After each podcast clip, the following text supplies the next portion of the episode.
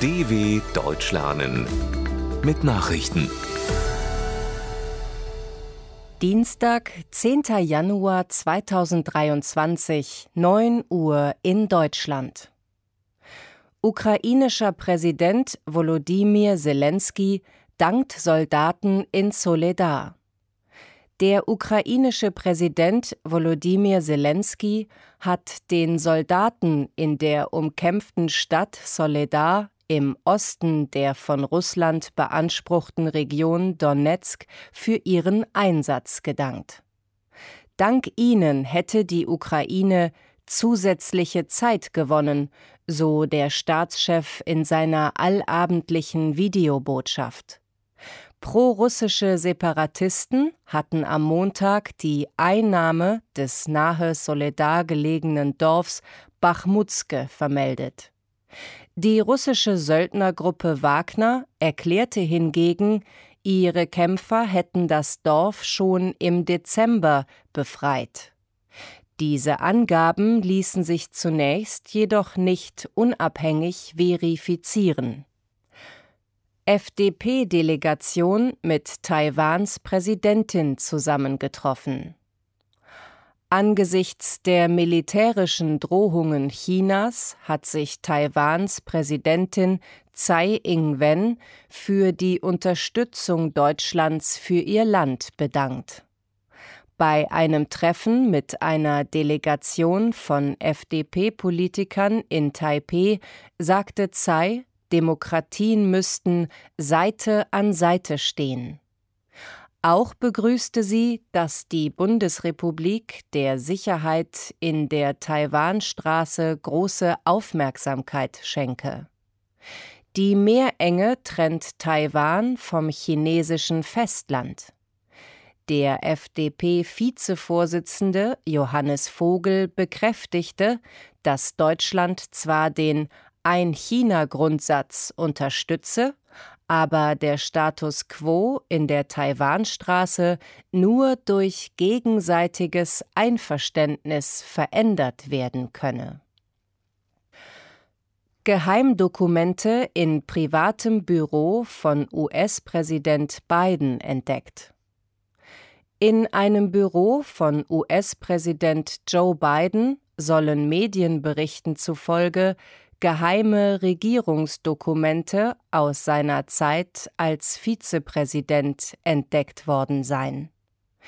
Die Dokumente seien beim Ausräumen von Büroräumen im Penn Center for Diplomacy and Global Engagement im November in der Hauptstadt Washington gefunden worden, berichteten unter anderem die US-Sender CBS und CNN.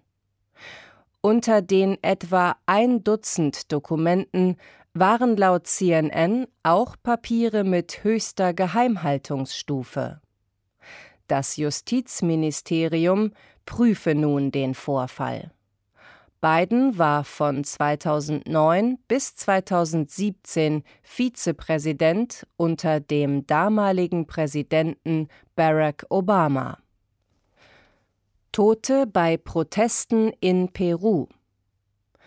Bei erneuten Protesten gegen die Regierung sind im Süden von Peru erneut viele Menschen ums Leben gekommen. Die Ombudsstelle des Landes meldete neun Tote in der Stadt Juliaca, das Gesundheitsministerium sprach von zwölf Opfern bei den gewalttätigen Auseinandersetzungen zwischen Sicherheitskräften und Demonstranten. Bei den seit mehr als einem Monat anhaltenden Protesten sind schon mehr als 30 Menschen getötet worden. Die Demonstranten fordern den Rücktritt der Übergangspräsidentin Dina Boluarte, die Auflösung des Kongresses und die Freilassung des inhaftierten Ex-Präsidenten Pedro Castillo. Belgische Atomkraftwerke dürfen zehn Jahre länger laufen.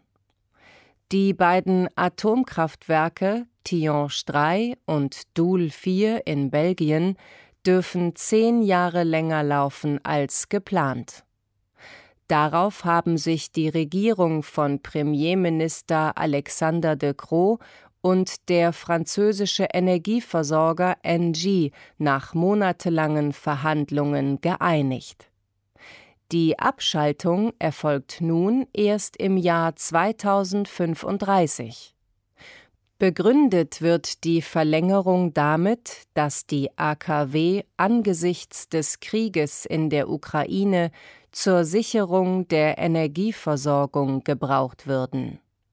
Belgische Kernkraftwerke sorgen durch Störfälle immer wieder für internationale Besorgnis.